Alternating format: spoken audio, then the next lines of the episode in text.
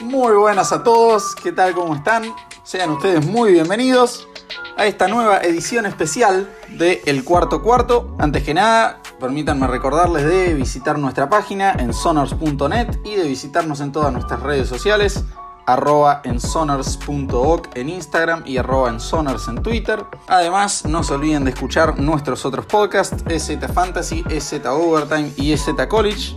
Pero sin más que agregar, le doy la bienvenida a mi estimado compañero, el señor Agustín Grimaldi. Agus, ¿cómo andás? Hola Lucho, ¿cómo estás? Mira, no muy bien porque para este día de gala me queda medio chico el traje, así que bueno, me voy a tener que comprar otro.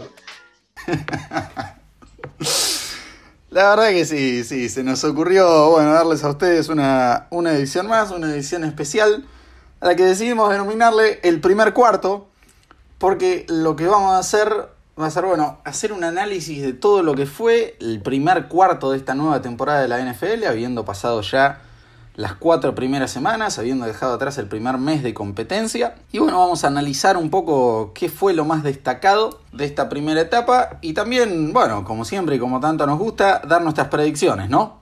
Eh, quiénes van a ser los mejores equipos de acá en adelante y, y quién creemos que se va a terminar quedando con todos los premios.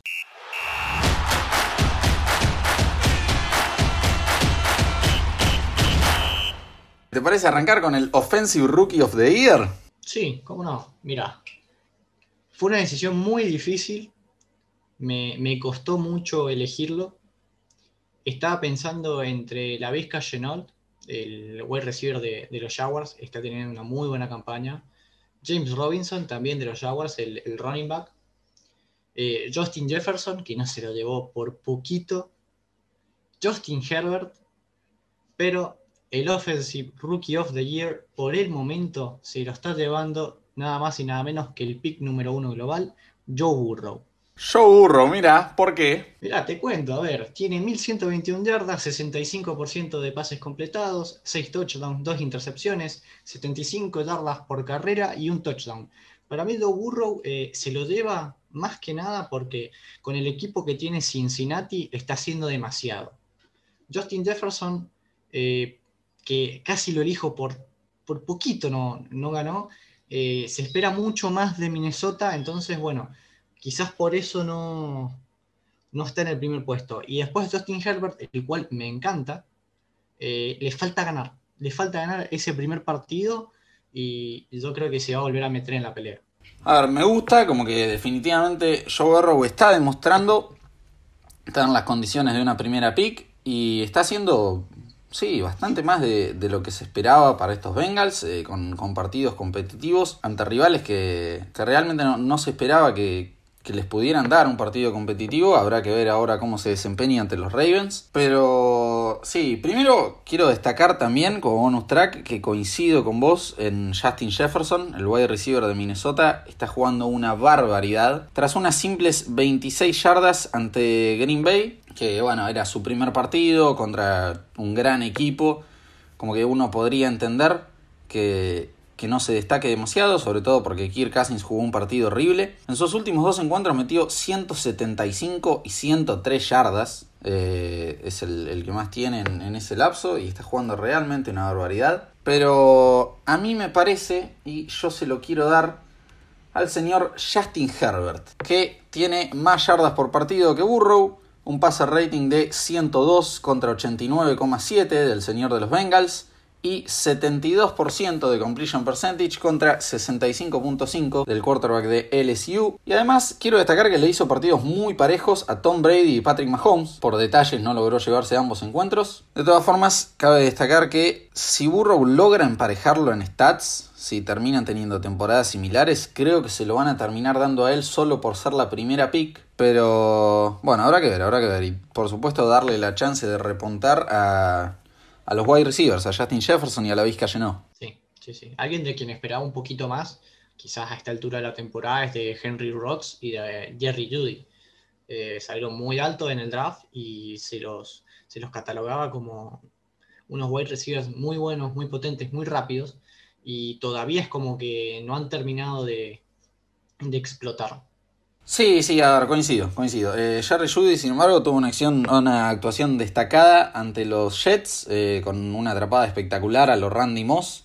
Pero bueno, también hay que decir que son, son los Jets, ¿no? Es la, peor defensiva de la liga. Pero bueno, démosle un poquito de tiempo y, tal vez repunta. Pero claramente después de estos primeros cuatro partidos no, no entra en la discusión por el rookie ofensivo del año. Así que, ¿qué te parece si con esto pasamos a el otro lado de la cancha y vemos quién es el mejor novato defensivo? Sí, dale. ¿Querés arrancar vos? Bueno, dale.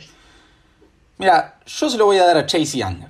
Se perdió el partido contra los Ravens, así que solo pudo jugar 3, pero ya acumula 2,5 sacks, 8 tackles y un forced fumble en estos primeros juegos por lo que lo veo teniendo actuaciones dominantes de acá en adelante que le den los argumentos suficientes para ganar el premio. Recordemos que en 2014 Odell Beckham Jr. fue Offensive Rookie of the Year habiendo sido titular en solo 11 partidos, así que si se mantiene dominante, Chase todavía tiene margen en ese sentido. Por lo que vi, es un, un jugador que está a la altura de las expectativas, que está cumpliendo con lo que se pedía de él.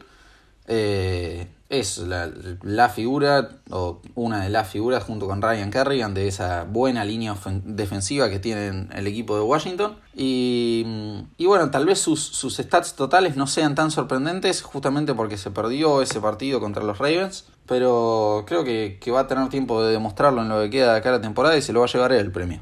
Sí, eh, déjame corregirte, no se perdió un solo partido, sino que se perdió un partido casi medio en un partido que cuando en el momento en el que estaba lesionado, que fue contra Cleveland, eh, el partido estaba todavía con posibilidades para Washington.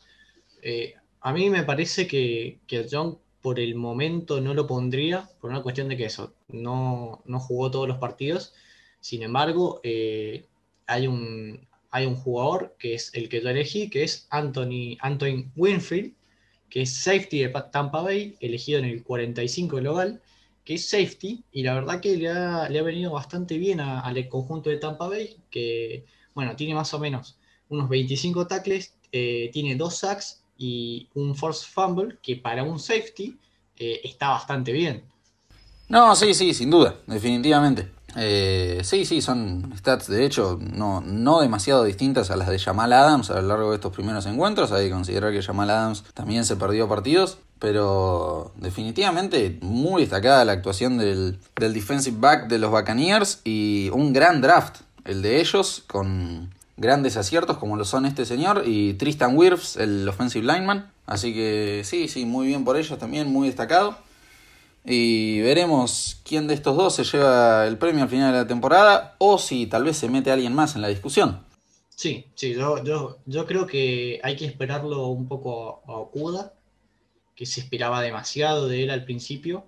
Eh, CJ Henderson me gusta más o menos cómo está jugando, pero bueno, todavía no está al nivel. Y bueno, eh, está de más mencionar a Isaiah Simmons, que por el momento no, no da pie con bola en Arizona eh, recién los últimos partidos lo han, empezado a usar un poquito más, pero la verdad que se lo ve muy, muy desconcentrado y como que no le agarra el ritmo a la NFL. Así que bueno, eh, yo personalmente lo espero demasiado y esperemos que acá a final de la temporada pueda, pueda meterse un poquito en la pelea. Sí, sí, coincido. A ver, habrá que ver. Me parece que a Isaiah Simmons no se lo estuvo usando del todo bien, con todos estos problemas de lesiones que tuvieron los Cardinals en la posición de safety. No se le dio, no se le dieron muchas snaps en esa posición, cosa extraña después de toda la experiencia que acumuló en Clemson. Y Okuda lo mismo, me parece que es parte de una defensiva simplemente demasiado mala, que tiene que, estar en el campo por demasiado tiempo y que la verdad que la, la abruman muy fácilmente, entonces darle a un jugador con tan pocos partidos semejante responsabilidad es tal vez mucho pedir, pero sí, son, son jugadores que a mí también me vienen gustando y, y que hay que darles una posibilidad sin lugar a duda, hay que tenerlos en cuenta.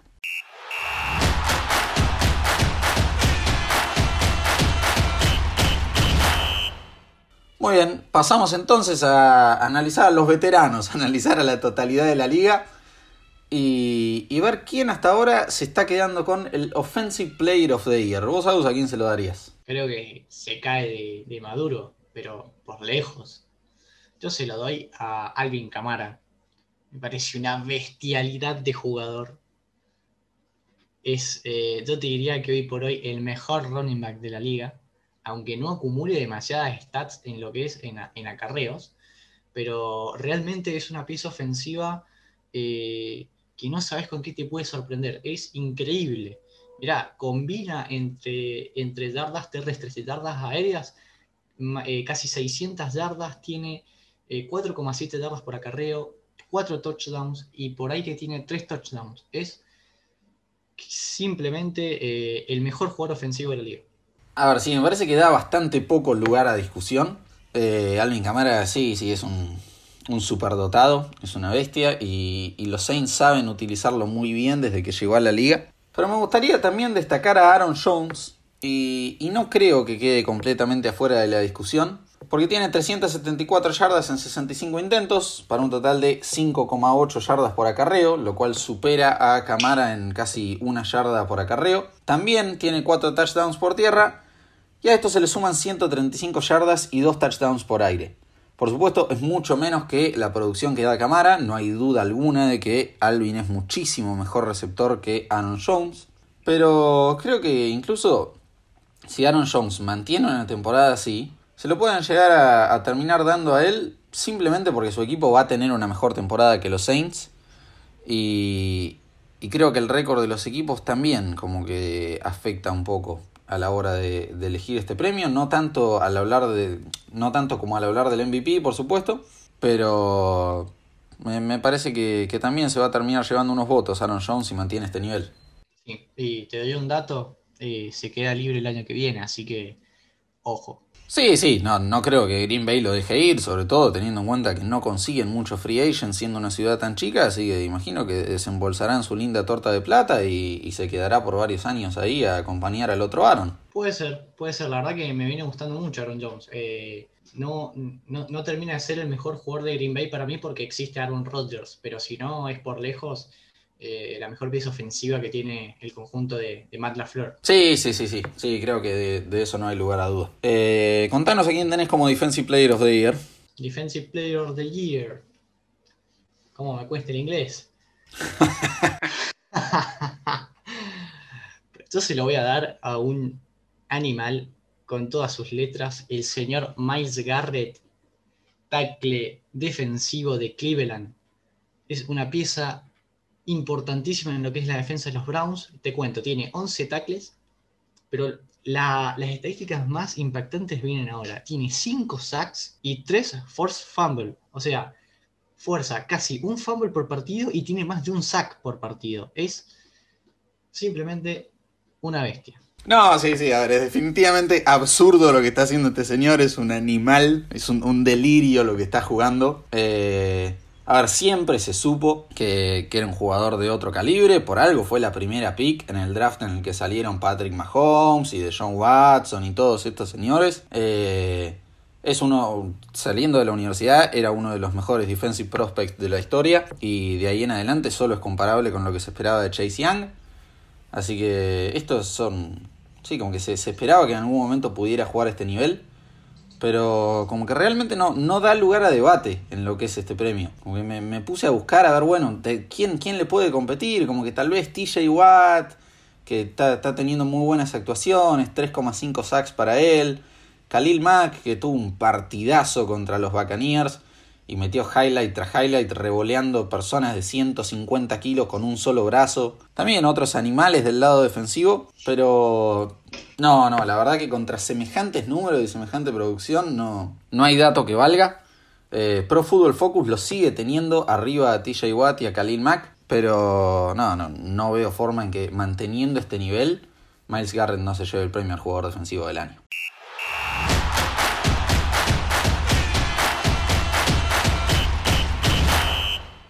Habiendo analizado a, a quiénes van a ser los jugadores más destacados en esta temporada, ¿qué te parece si vamos al Comeback Player of the Year? Este premio se entrega a algún jugador que ya sea porque tuvo un rendimiento muy pobre en la última temporada o porque por lesión se perdió un gran número de partidos y no, no se esperaba mucho de él en esta nueva temporada o no se sabía si iba a poder volver a tener un rendimiento destacado, se le entrega al jugador que tras percances en la temporada anterior logró destacarse en esta nueva temporada. Y acá, para este premio, yo tengo que dárselo... Hay piña. ¿Cómo, perdón?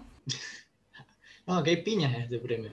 A ver, dale, arranca, arranca si hay piña. Tengo la sensación de que, de que hay piña.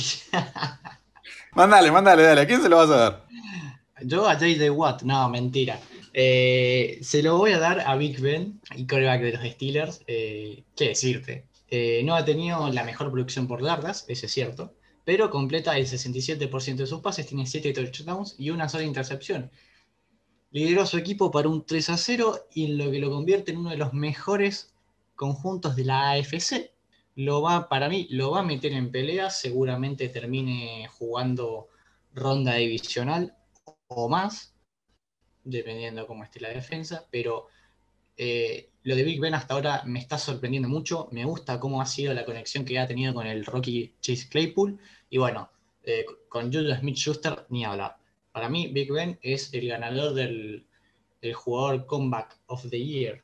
Bueno, bien, ok, sí. Eh, nos vamos a las piñas. No, no, no entendiste nada. Cuando eh... quiera.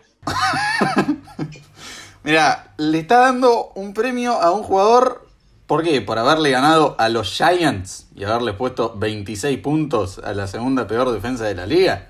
O por haberle ganado a los Broncos y también haberle puesto unos tranquilos 26 puntitos. O a los Texans que tuvieron que echar a su coach de lo malos que eran por haberle ganado por un touchdown. Eh, mira, yo te voy a decir... Pues tranquilo. Yo te voy a decir quién es el verdadero comeback player of the year. Se trata de Cameron Newton, el quarterback de los Patriots, que tiene 68,1% de completion percentage. Que yo sepa, eso es más que Big Ben Roethlisberger.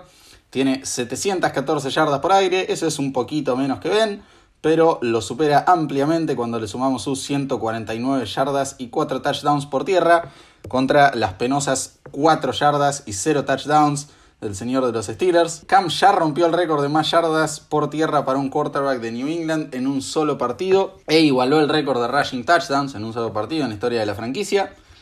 Así que se lo lleva el señor del que todos dudaron por el que nadie quiso poner un peso a pesar de que haya sido MVP y haya tenido una de las mejores temporadas de la historia.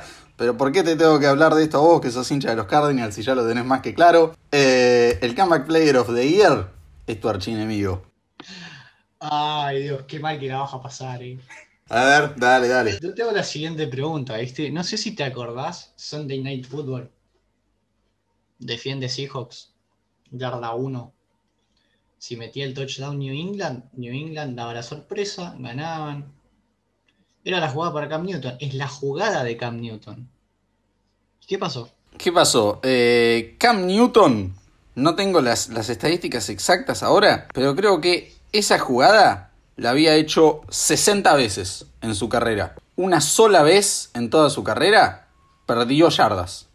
Fue ese Sunday Night Football contra un rookie de primera ronda como es LJ Collier, y contra uno de los mejores coaches defensivos en la historia de la liga, como lo es Pete Carroll, y contra el mejor linebacker de la década, como lo es Bobby Wagner, que le avisó a la defensa, este muchacho va a correr para nuestra derecha, y, y bueno, viejo, alguna vez no se iba a poder, porque la historia nos tenía que devolver un favor, y nosotros teníamos que parar a los Patriots en la yarda 1 y, y ganar el partido, pero por, por una jugada cuando logró meter más de 30 puntos en ese partido, ¿no le vas a dar el, el comeback player of the year a Cam Newton? Bien, ¿contra quién jugó Cam Newton? Ahora te voy a preguntar. Y por lo menos contra rivales muchísimo más digno que Big Ben. Jugó contra los Dolphins, que bueno, todo el mundo venía vendiendo que iban a ser un equipazo con eh, Byron Jones y con Kyle Van Noy y con eh, Brian Flores y, y, suponía que iban a ser una gran defensa. Cam Newton logró, logró superarlos contra los Seahawks, el mejor equipo de la conferencia nacional, tal vez junto con los Packers. Y eh, bueno, lamentablemente se, se, perdió el partido contra los Chiefs por COVID, pero si, si lo hubiera jugado lo hubiera ganado también. Así que bastante más que, que la competencia que tuvo tu señor.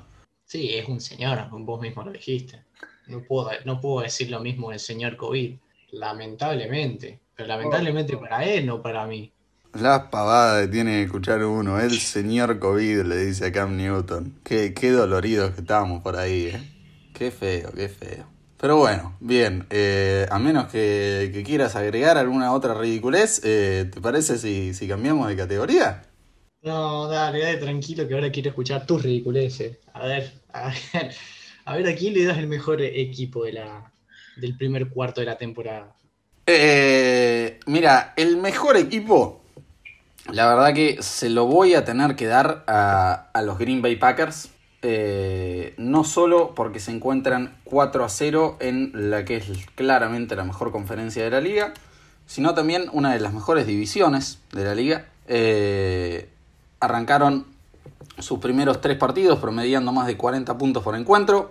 No hay un solo partido en el que no hayan metido por lo menos 30 puntos. Eh, la verdad que dominan ampliamente a sus rivales, ganando por 9, 21, 7 y 14 puntos de diferencia. Eh, un Aaron Rodgers que está volviendo a, a ser el Aaron Rodgers que supimos ver en, en 2014 o, sus años de MVP. Y, que sí, la verdad están dejando poco lugar a dudas, derrotando a rivales de, categoría como lo sean los Saints en su casa. O bueno, como lo, son los Vikings, que tal vez no, no, tuvieron un buen arranque, pero tienen una tonelada de, de herramientas en ofensiva y, y, se espera que sean un mejor equipo de lo que están mostrando. Así que creo que sí, que el mejor equipo de la temporada va claramente para ellos, o por lo menos este primer cuarto de la temporada, claro está.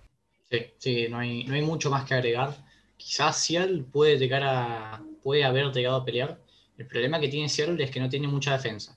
Entonces, eh, partidos que por ahí podría haber ganado por un margen mayor, como lo que es, por ejemplo, con Miami, con Dallas o con New England, eh, terminó sufriendo de más eh, sin necesidad. Otro equipo el cual eh, está con récord invicto, pero todavía no termina de convencer, es Kansas City. Un, Kansas City que gana el 60-70% y, y por el momento no le está haciendo mucha falta. Y después, bueno, pasamos a lo que es para mí, si le pasa lo mismo que, que a Seattle.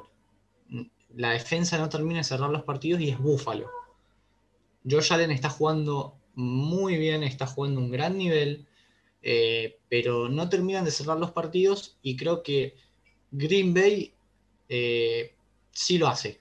Entonces, por eso es el mejor equipo. Sí, sí, sí, sí. Eh, los Chiefs tal vez no, no tuvieron demasiada competencia, digamos, porque jugaron contra unos Texans que, bueno, ya todos sabemos lo que son, por más que en los papeles esperaba muchísimo más de ellos. Eh, son un equipo con una defensiva que tampoco te digo que es la de los Cowboys, pero deja mucho que desear. Y una ofensiva que claramente no está a la altura de las expectativas, con un Brandon Cooks que está decepcionando más que tal vez cualquier jugador de cualquier otro jugador de la liga. Les costó muchísimo ganarle a los Chargers de Justin Herbert. Y realmente creo que, que contra los Patriots de Cam Newton hubieran perdido. Esto ya lo lo, hemos dicho en, en episodios anteriores. Y, y, sí, sí, si bien le ganaron con muchísima comodidad a, a los Ravens de Lamar, que se volvió a achicar en un partido grande, eh, no sé si, si, están a la altura de, de, las expectativas los Chiefs y no sé si estuvieron mostrando todo su potencial. No digo que no vayan a ganar la conferencia, pero me parece que no son el mejor equipo de la, de la liga hasta ahora. Eh, sin embargo, si te parece, me gustaría agregar algo sobre los Seahawks, eh, defender un poco la defensa con, con un par de estadísticas que encontré. Me parece que es un poco engañosa, tal vez, porque creo que el error está siendo en que se duermen en el último cuarto, sobre todo cuando ya tenemos una gran ventaja. Los Seahawks a lo largo de estos cuatro partidos han llegado, en la, mayoría de los casos, al último cuarto con una cómoda ventaja. Si vemos el, ranking de defensas de 1 a 32 y lo separamos en las distintas etapas del partido, los Seahawks rankean 20 sobre 32 en puntos permitidos en el primer cuarto, 13 en puntos permitidos en la primera mitad. O sea, no solo son una de. O sea, no solo están en la mitad de arriba de la liga en cuanto a defensa, sino que casi en el top 10. Y si miramos, después de los tres cuartos, después de los tres primeros cuartos, son la decimosegunda mejor defensa. Ahora, ¿cuál es el problema? En el cuarto cuarto ranquean 30. Son la trigésima peor defensiva de la liga. Eh, yo creo que estuvimos permitiendo demasiadas yardas ya en garbage time, demasiados puntos también en garbage time. Eh, permitimos también en el partido contra Atlanta que recuperaran una onside kick con el partido ya liquidado para sumar un par de yardas más. Eh, a ver, claramente no estoy diciendo que la defensiva de los Seahawks sea una barbaridad, no somos la defensa de 2013, pero creo que el error está siendo principalmente dormirse en el último cuarto, sobre todo en garbage time. Garbage time se, se le dice a cuando el partido ya está liquidado y quedan muy pocos minutos de juego. creo que no tenemos una defensa tan mala como parece. O sea, el, el único problema que ustedes tienen es el cuarto cuarto. Aprovechando esto, síganos en nuestro podcast El Cuarto Cuarto. Ahí, ahí está el, el botón de follow en Spotify, no, no olviden apretarlo. Pero, mira, no sé si, si es el único problema, porque contra Miami ya lo, lo repasamos en el, el episodio anterior, que había terminado el episodio y yo seguía nombrando la cantidad de drives en las que Miami logró sumar un field goal contra nosotros. Así que claramente no, no, no es que seamos la, mejor defensa de la liga. De hecho, te, te, lo separé por etapas y en ninguna logramos entrar en el top 10. Pero digo, eh, creo que, somos la defensa que más yardas permite de toda la liga. Eh, sin duda, si, si promedias estos cuatro partidos a 16, eh, podríamos romper el récord de más yardas permitidas por un equipo en la historia de la liga. Y, me parece que eso es simplemente por estar relajándose demasiado en el último cuarto. Nuevamente, no somos la mejor defensa de la liga, ni a palos, pero no somos tan malos como parece. Sí, sí, sí, sí, co coincido con vos, eh, pero obviamente que para ser el mejor equipo de la liga tenés que tener las dos partes compensadas y bueno, quizás Green Bay en ese, en ese aspecto eh, le saca un poco de ventaja a lo que es Seattle. Puede ser, sí, sí, sí. Eh, sí, sí, por eso creo que, que le podríamos dar el, el título de mejor equipo. Pero veremos, veremos qué, qué, nos depara el resto de la temporada.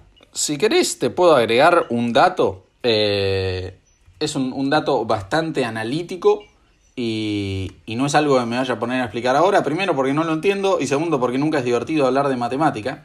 Pero según estadísticas avanzadas, según Analytics de la NFL, si vemos el DVOA, o sea, Defense Adjusted Value Over Average, o sea, el eh, valor sobre el promedio eh, ajustado por la defensa. Eh, la defensa de Green Bay está rankeando 30, 30 sobre 32. Así que tal vez no es que sean tan buenos, sino que tienen factores muy a su favor, como que con un juego terrestre tan, tan, tan bueno, tan productivo, tan fructífero, manejan muy cómodamente la posición, la posesión, perdón, el, el, tiempo de pelota. Además, suman en casi todas sus drives, por lo que constantemente el rival está con la presión de tener que sumar para mantenerse en el partido. Y creo yo que tal vez están simplemente obligando demasiado a sus rivales a pasar la pelota y no permiten establecer el juego aéreo. Entonces, cuando vos a un equipo le sacás el juego aéreo, el, juego terrestre, perdón, sobre todo cuando es un equipo que depende de eso y que basa su identidad en el juego por tierra, al hacer a, a sus rivales tan unidimensionales, eh, les, les, anula el plan de juego, se les hace mucho más simple defender y, y por tanto parecen ser a, simple vista o en las estadísticas una defensiva mejor de lo que, de lo que son por, por el mérito simple de, de su ofensiva y, y, tal vez estén dejando algo que desear en ese aspecto, pero habrá que ver con más partidos. ¿Cómo lo ves? Sí, a ver, ahora se le viene se le viene a hacer partidos en donde son partidos bastante diferentes porque enfrentan a Minnesota que hacen un culto del juego terrestre, sobre todo con Darwin Cook. Después tienen una semana de bye y después enfrentan a Arizona, en lo que va a ser el, clásico de la NFC Oeste, obviamente. ¿Qué, qué va a ser Seattle contra San Francisco? No, por favor. Eh, bueno, una Arizona que, que, basa su juego en el brazo de Murray. Va a estar interesante eh, ver de qué manera se adapta se adaptan los Seahawks a esos dos partidos.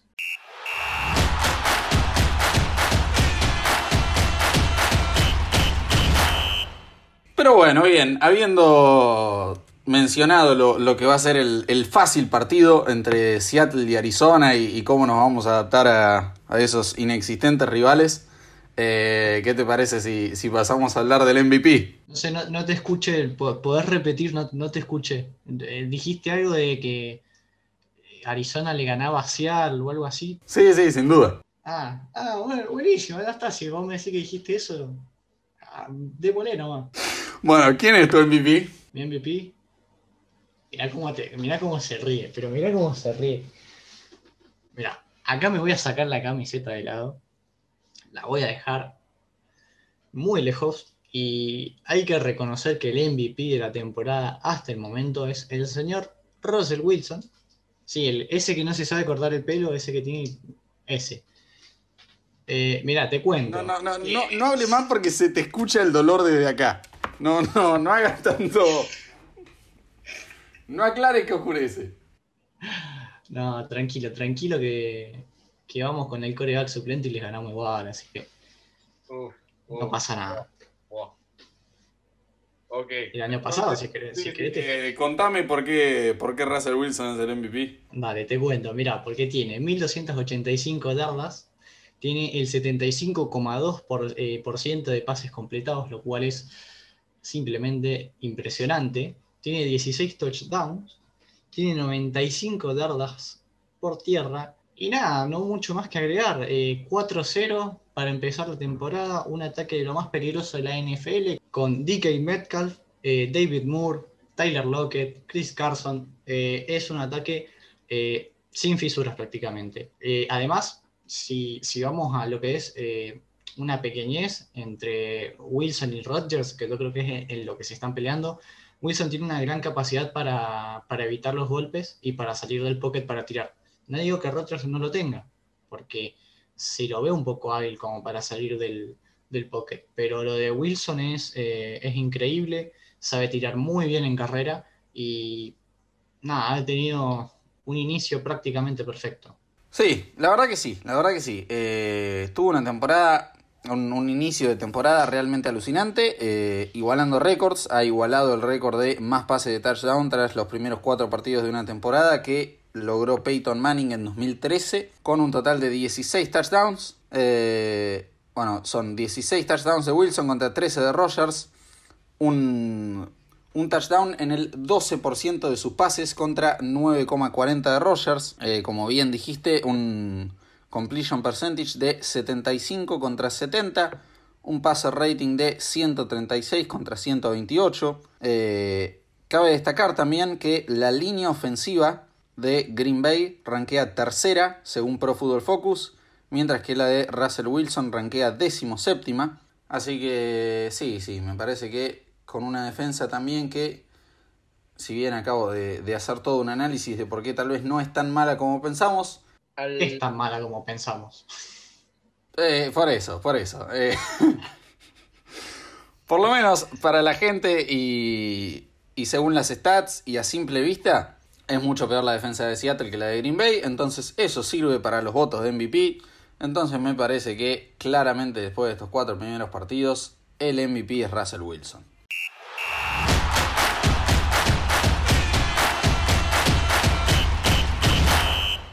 Muy bien, eh, fue, fue bastante feo esto para vos, teniendo que decir que Russell Wilson es el mejor jugador de la liga, teniendo que escuchar que Cam Newton es el comeback player of the year. Pero si te parece, dejamos de, lado este segmento tan doloroso para un hincha de los Cardinals y pasamos a hablar de, lo que van a ser los playoffs, de qué equipos van a sellar, tanto positiva como negativamente, su clasificación a la postemporada. ¿Querés?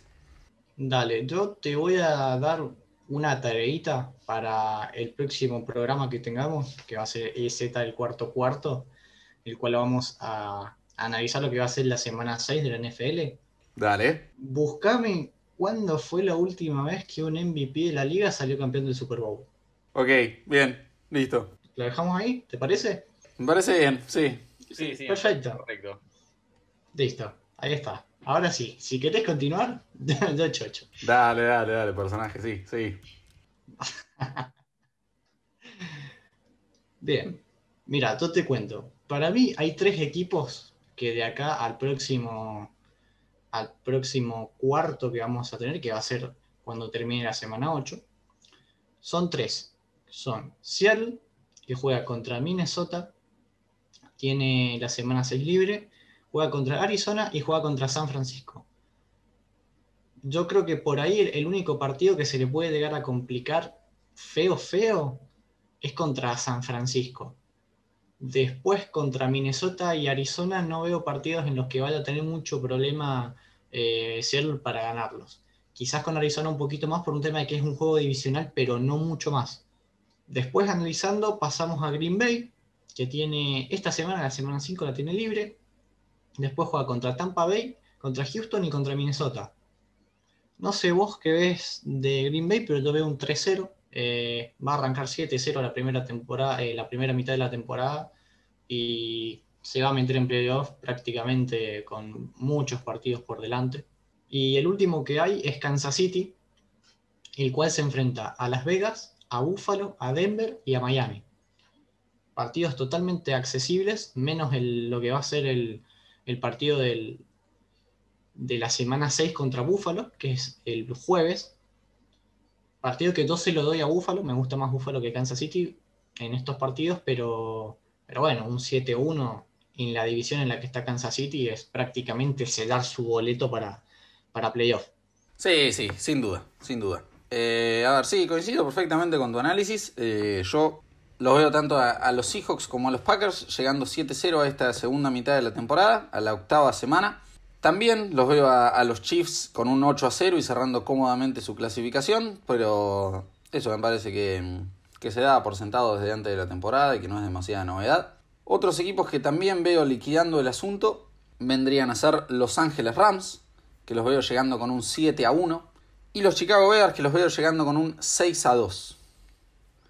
Eh, sí, los Rams me sorprende más. Eh, yo a los Bears antes de, la temporada, en el, episodio de récords y predicciones, había dicho que, les podía ir bien a los Osos, pero no, no, no me esperaba que a los Rams les fuera tan bien. Pero parece que son un sólido equipo y, los veo cómodamente llegando 7 a 1 a esa, a esa fecha.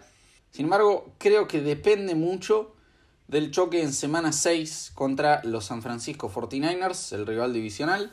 Eh, ahí si, si llegan 6-2 no los voy a dar tan, tan por seguros y aparte porque si pierden contra San Francisco voy a perder un poco de confianza en ellos. Pero por ahora los veo ganándole a San Francisco y llegando 7 a 1 a la segunda mitad. me, pasó lo mismo con Los Ángeles. Yo lo estaba por poner, pero ese partido con San Francisco es un partido demasiado tramposo y en el cual yo te diría que no me voy ni, por uno ni por otro. No sé cómo llegará Monster y no sé cómo llegará Garópolo a, esa, a ese partido, pero realmente en ese no, no creo, no me quiero arriesgar por ninguno de los dos. No, sí, sí, definitivamente es un partido que está para cualquiera y, que asusta a ambos. Y me parece que, que ahí se, se juega en el futuro de la temporada ambos equipos, sobre todo los 49ers. Pero bueno, sí, sí, a menos que quieras agregar algo más, ¿te parece ya que arranqué si me pongo a hablar de, de los 49ers y de los equipos que veo quedando afuera en, esta, en este segundo cuarto de la temporada? ¿Vas a dejar afuera a San Francisco? Si llegan 3-5, que suponiendo que pierden ese partido contra los Rams en semana 6, los veo llegando 3-5 a la semana 8, yo los tengo que dejar afuera. Sí, en una conferencia tan complicada como la nuestra y con tantos equipos que tienen un buen récord, ¿qué querés que te diga? Me parece que quedan afuera ahí. Sí, es más, yo te diría que hasta incluso con un 5-3 la quedan afuera. ¿Con un 5-3 afuera? ¿Cómo? Y a ver, tenés a Chicago. Sí. Para mí, para mí New Orleans, a ver, vamos con los campeones divisionales. Dale. Tenés Green Bay, Seattle, Tampa Bay y y bueno, alguno de la NFC este que bueno, eh, puede ser cualquiera. Ahí tenés cuatro. Le vas a sumar Los Ángeles Rams, que seguramente estén. Le vas a sumar a Chicago.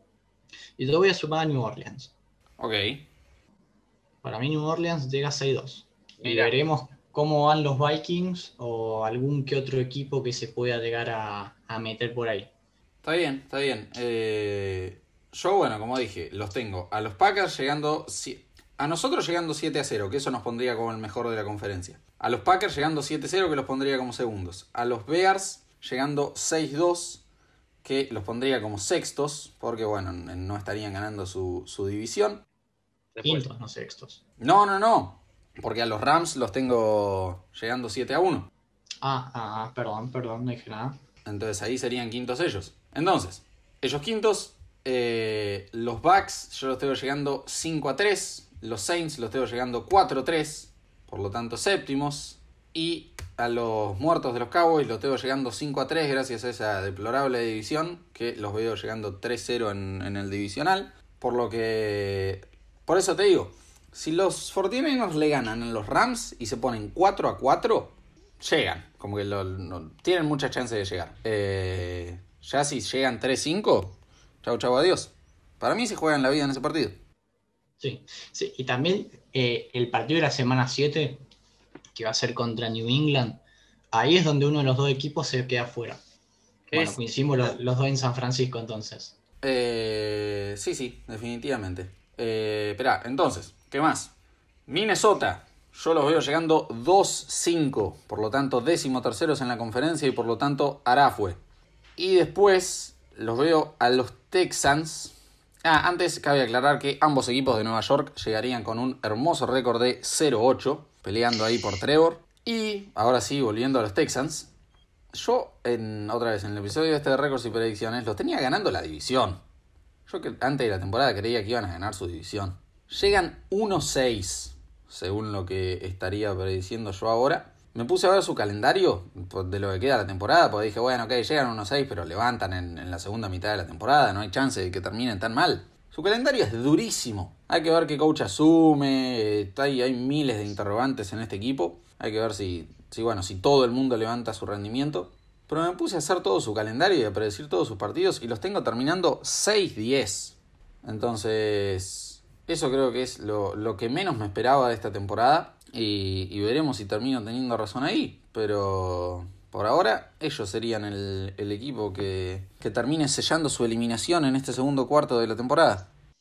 yo voy a, voy a irme por otros, por otros equipos no sé si van a estar eliminados del todo, pero ya con el récord que van a quedar eh, va a ser prácticamente imposible que puedan remontar.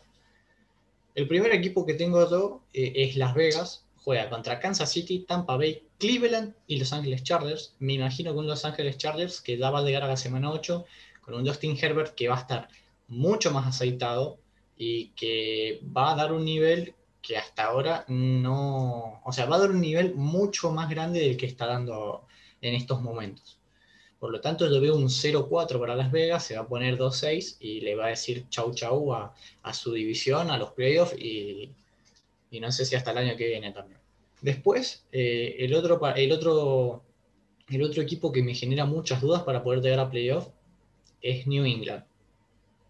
Porque juega contra Denver, no va a jugar Cam Newton, en realidad no se sabe si va a jugar Cam Newton, eh, está la posibilidad de que pueda jugar, eh, pero después juega. Después tiene una semana de descanso y después juega contra San Francisco y juega contra Buffalo. Contra San Francisco, como dijimos recién, es un partido trampa, un partido que no se sabe quién puede llegar a ganar. Y si New England sale 1-2 de ahí, ya Buffalo se va a despegar y el wildcard va a estar muy difícil porque hay hay equipos que están jugando muy bien. Yo, por ejemplo, tengo a la AFC North con eh, los Ravens llegando 6-1, a los Steelers llegando 6-1 y a los Browns llegando 6-2. Entonces solamente te quedaría un solo, un solo puesto para, para playoff, el cual no, no me convence New England todavía. Y el último conjunto que tengo bajándose de los playoffs es lamentablemente para mí a los Cardinals porque juegan contra New York, New York Jets. Bueno, en realidad da lo mismo, sí, los dos son malísimos. Sí, cualquiera de los dos es victoria obligada. Sí, sí, totalmente. Ahí veo un 3-2, pero después juegan contra Dallas, allá, en, allá de visitante en Monday Night. Vamos a ver qué tal va a ser el, creo que el primer partido de Monday Night de Murray. Y después juega contra Seattle, un partido que jugando también contra Russell Wilson en MVP de la liga, uno de los mejores equipos de la NFL, eh, no lo veo para nada viable. Y bueno, después tienen eh, semana de descanso en la semana 8, llegarían 3-4 y si Seattle llega a 7-0 ya, ya sería imposible remontar. Sí, sí, sí. Eh, a ver, mira, los Cardinals generan mucha incertidumbre. yo no los daría por eliminados. Porque no sé si necesariamente pierden contra los Cowboys en Monday Night y ganar semejante partido es un, Nada, un gran envión anímico y, te deja más o menos acomodado en la tabla, con chances de seguir peleando.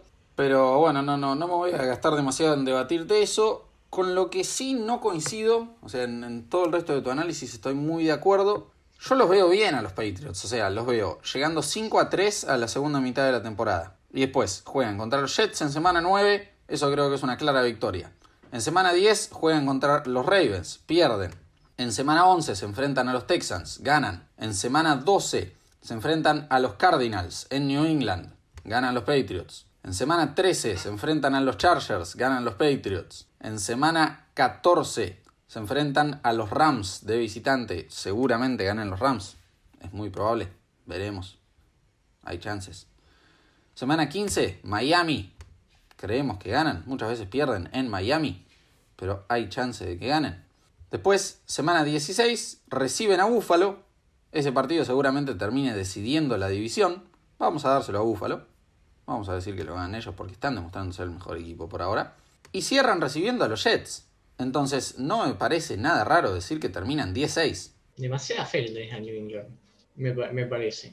Y yo creo que si no fuera por el COVID de Cam Newton, deberían estar 3-1 en este momento. ¿Por qué no habría de tenerle fe? Sí, sí, sí, puede ser. Para mí arrancan 3-4. O sea, hasta, la, hasta el próximo.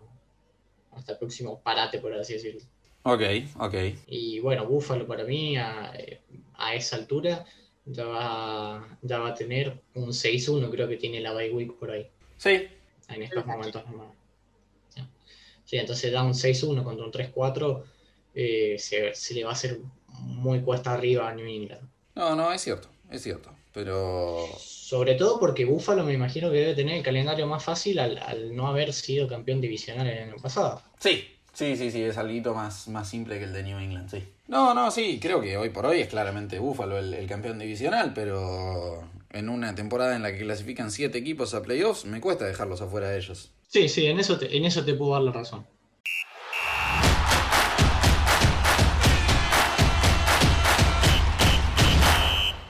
Entonces, eh, aprieten el botón de, seguir, sigan el cuarto cuarto en Spotify, escuchen todos los otros podcasts de Ensoners, síganos en nuestras redes, visiten la página y que tengan una muy buena semana, disfruten todos estos partidos que se vienen. Muchísimas gracias por escuchar hasta acá. Agus, algunas últimas palabras. agradecerte. Eh, esperemos que el próximo análisis sea con Kyler Murray de MVP y como Arizona como el mejor equipo.